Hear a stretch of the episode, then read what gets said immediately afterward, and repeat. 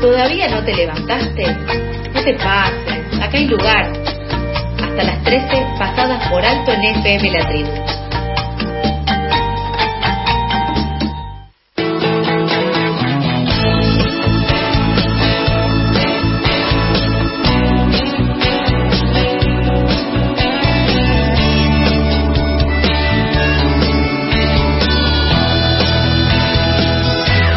12.07 marca el reloj y ya le damos la bienvenida a nuestra querida buscadora y encontradora y recomendadora de libros, Dani Méndez. Hola Dani, ¿cómo estás?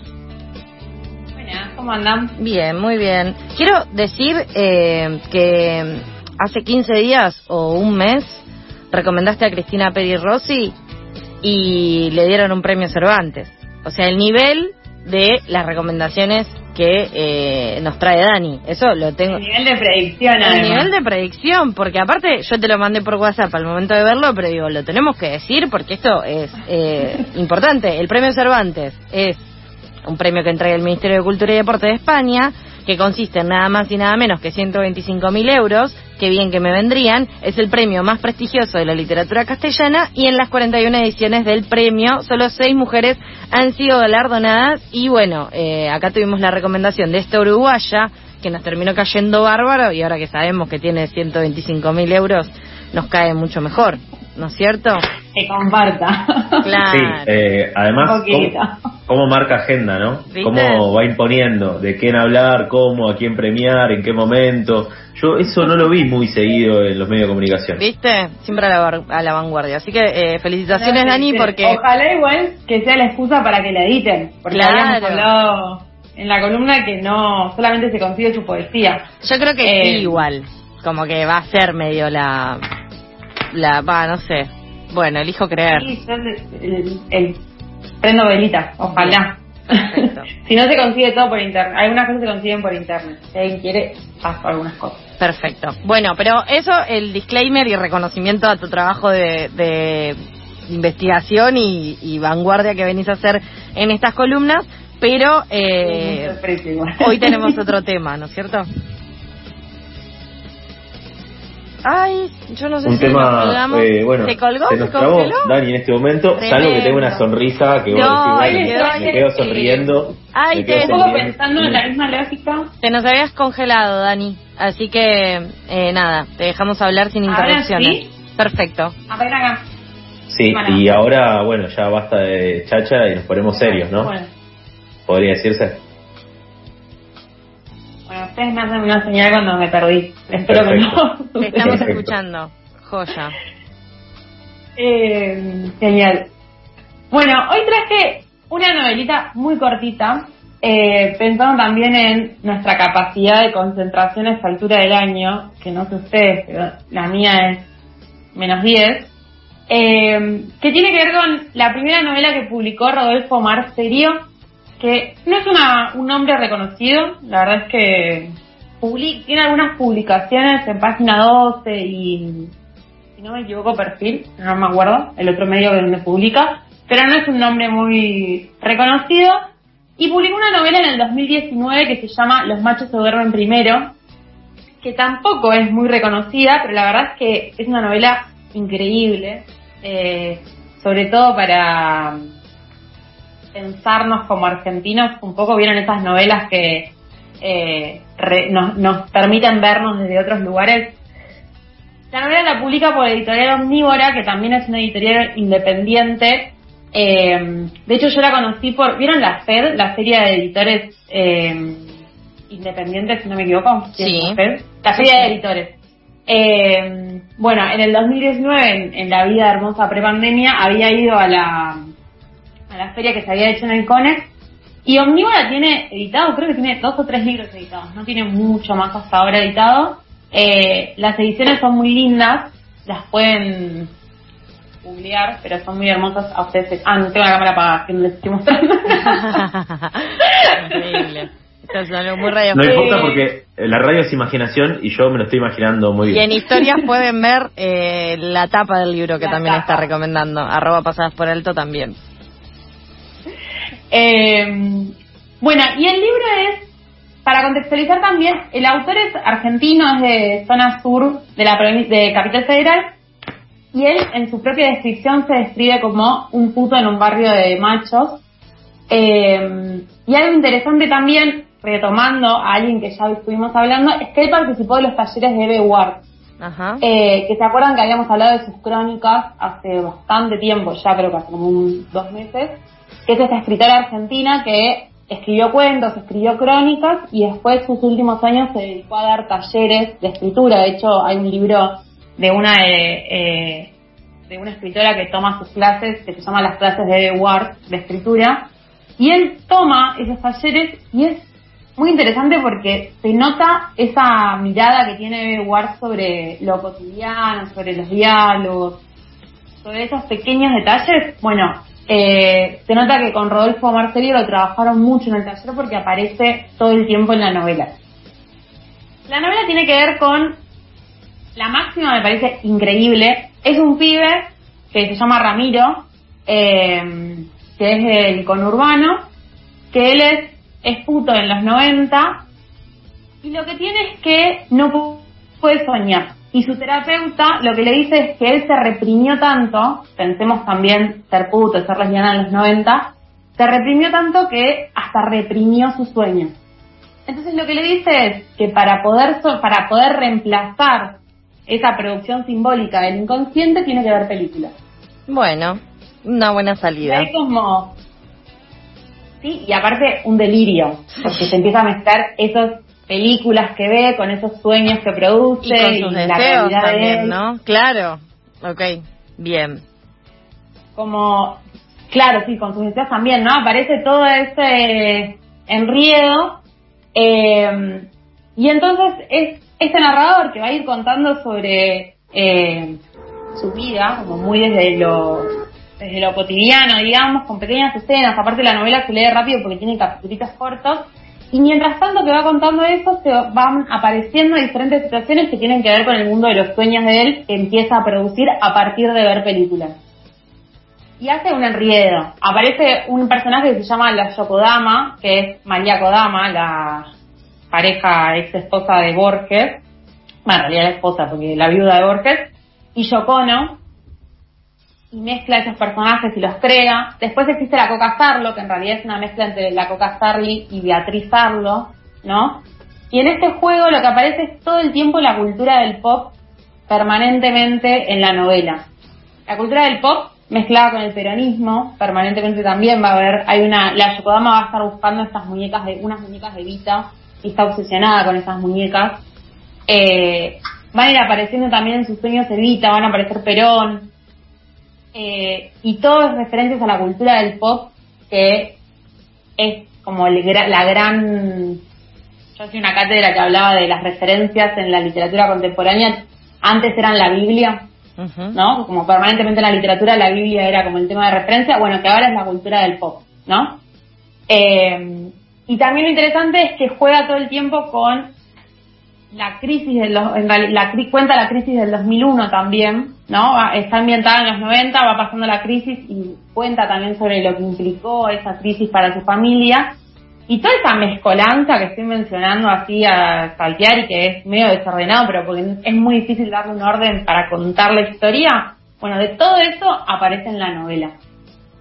Bien. Eh, Me hace acordar a eh, Manuel Puig, porque ser puto en lugares, ¿no? Como ese tipo de, escritura también, que quizás retomaba otro tipo de, crisis, otro tipo de momentos, otro tipo de situaciones históricas, pero también a partir de ahí un poco eh, escribía. Y la verdad que no lo conocía, pero toda esta mezcolanza me parece una buena licuadora, o sea, un licuado que leería mezclado todo eh, esto. Claro, y además mezcla como épocas eh, porque bueno, eh, personajes del peronismo, los personajes mencionados de la cultura pop, que yo los identifico más como los 80, el principio de los 90 tal vez, eh, puede que esté equivocado igual, y, como que haces una mezcla no solo de personajes y distintos rubros, sino como de distintas épocas. Sí, y esto que decías de Manuel Puig, totalmente, ¿no? Esa, Manuel Puig trabajaba aparte con todo lo que tiene que ver con... Eh, las, las novelas y las tiene un nombre que ahora no me sale, pero mezclaba la política, mencionaba, tomaba estas escenas más de, las novelas de telenovelas, claro, ¿no? Todo ese mundo, esa mezcla que hacía, sí, totalmente, re puede ser una referencia full para pensar el texto. Y esto de los diferentes temas que va mezclando, el prólogo lo hace Gabriela Cabezón Cámara, eh, que también es súper interesante lo que va diciendo en el prólogo. Y una de las cosas que dice es como si el escritor hubiera tomado los temas recurrentes, porque los 90 es algo recurrente, el peronismo aparece en gran parte de nuestra literatura en apoyo u oposición o lo que sea, pero es imposible no pensarla. Eh, y es como si tomara esas cartas, barajar y diera de vuelta, ¿no? Como pensarlo desde otro lado. Y algo también que está bueno es que el narrador no es políticamente correcto, de hecho todo lo contrario, ¿no? Eh, tiene momentos y frases que son como que nos generan un montón de incomodidad eh, y es esa discusión eterna, ¿no? De que cómo lo políticamente correcto a veces cierra la literatura. Bueno, y en este caso se ve mucho cómo la abre, porque justamente el, narrador eh, tiene comentarios o aparecen escenas que nos incomodan, me parece que esa incomodidad es lo que tiene mayor potencial, digamos, en el momento de leerlo. Es que también está bueno que se corra del lugar eh, más eh, romantizador, sería como si te produce incomodidad leerlo es porque quizás eh, las situaciones que, proyecta o que, o que representa son situaciones incómodas pero que suceden, como no, no se queda en un lugar de romantizar la cosa, ¿no? Sino más bien problematizarlo, generarte más preguntas. Sí, totalmente. Y sino también porque un poco eh, nos hablamos a nosotros, ¿no? Como que un poco puede pasar eso. Entonces, como el texto también tiene esas salidas que están muy buenas. Eh, por ejemplo, en un momento habla de, cuando está hablando de la crisis del 2001, dice cómo eh, ni el peso ni el dólar eran importantes, sino las tapitas. ¿No? Como comprar, miran los canjes que hacías en los supermercados con las tapitas. El gran momento todo el tiempo está retratando muy bien esa crisis. De las entradas de los Ramones. Sí. ¿No? Que por 10 tapitas te daban una entrada que las tenías que ir a canjear a mm, Florida, a, la peatonal, y que cayó un montón de gente eh, y rompieron y destrozaron todo porque no había la suficiente cantidad de tapitas para la cantidad de entradas que los rolingas estaban dispuestos a obtener. Claro, o los eh, por favor, buscala en, YouTube, queda como tarea para el hogar, Dani, porque vos nos venís a traer libros, nosotros te recomendamos videos de YouTube. Eh, en este caso es un video que es eh, alucinante, terminan rompiendo vidrieras, se descontrolan. Se armaron, claro, se generaron desmanes. Hay un par de pogos, o sea, se ponen a cantar temas, todo.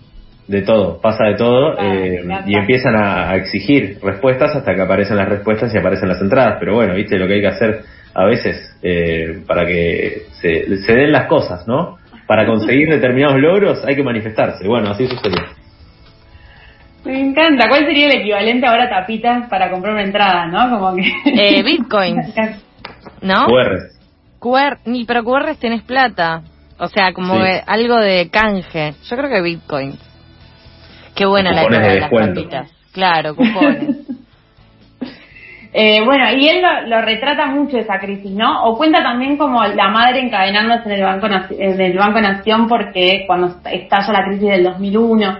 Bueno, como todas esas escenas que eh, las estoy diciendo súper desordenadas, pero porque en el texto aparecen así también, ¿no? Como todo el tiempo, bueno, cuenta un poco, se va, va como todo el tiempo en esa mezcolanza que va haciendo.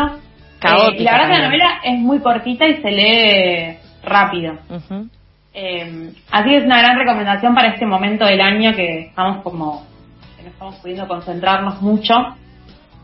Eh, y otra cosa que traje, cuando pensaba hacer la columna, me vino, a no tanto por el tema, sino con algunas cosas, me hicieron acordar, con Yo Adolescente, la película que se estrenó el año pasado de Sado. Sí. Sí. Que quizá alguno es, es, más de esta generación y ubica, de eh, que fue una novela que en realidad primero, se, en realidad no es una novela, sino que eran publicaciones en un blog sí.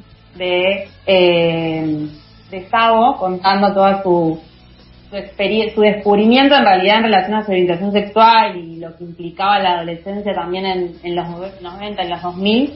Eh, y la película me pareció, va, yo la vi el, año pasado cuando se estrenó y me, me gustó como esa forma de contar las cosas de otro lado. Sí.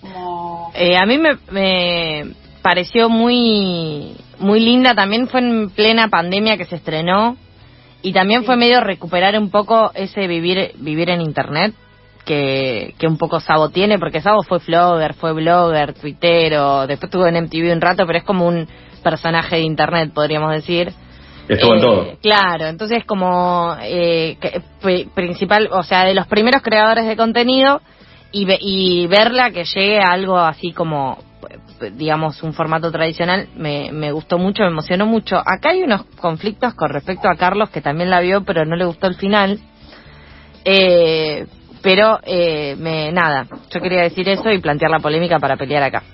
Sí, a mí me encantó igual la película y la manera que tiene eh, de, mostrar las cosas. De hecho, mm, vos decías, Dani, que tal vez eh, había más gente como de esa generación. Yo creo que igual hay muchas cosas que son cercanas, ¿no? Si bien Sabo es un poco más grande, no, no sabría exactamente cuánto, pero cinco o seis años más grande será. Eh, eh, creo que hay muchas cosas muy cercanas por la época, también por, por las cosas que, se consumían, las bandas que tocaban, los lugares que estaban abiertos, hay bastantes puntos de, contacto y bueno, eh, la gente que, las personas que crecimos en los 90 podemos ver eso y sentirnos más o menos identificados con eh, el momento en que transcurre su adolescencia y las preguntas que se hace, los dilemas que tiene y demás.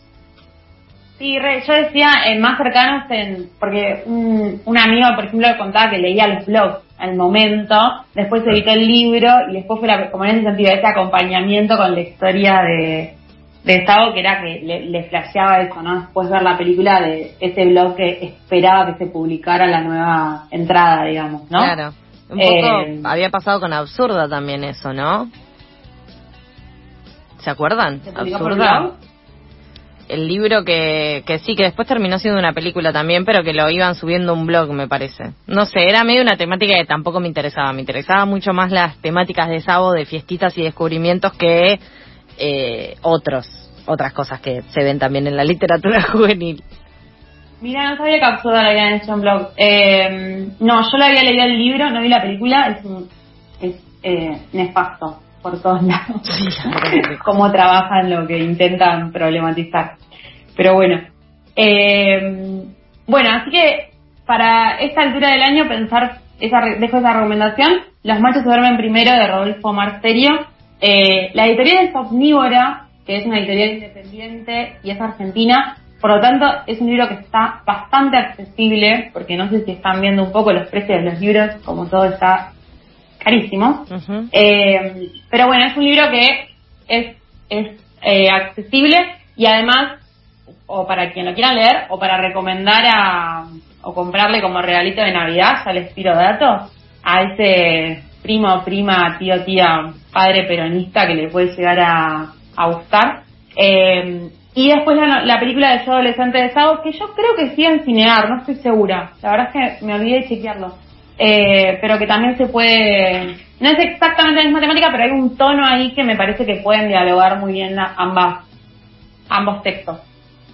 Bien, Dani, creo que está en Netflix al menos eh, ha quedado eh, yo adolescente, así que ahí se puede ver y anotadísima la recomendación. Me encanta que ya empieces a tirar posibilidades de regalos navideños, eso quiere decir que estamos llegando al fin del año, así que espero que también en la próxima eh, columna sigamos abonando a eso. Para tal tío que le gusta tal cosa, tal hermane, tal amigue. Hacemos una columna de recomendaciones de regalos. Me encanta. Viene perfecto. Viene perfecto. Gracias, Dani. Eh, hablamos dentro de 15 días y gracias por todo este despliegue de recomendaciones eh, literarias. Abrazo grande.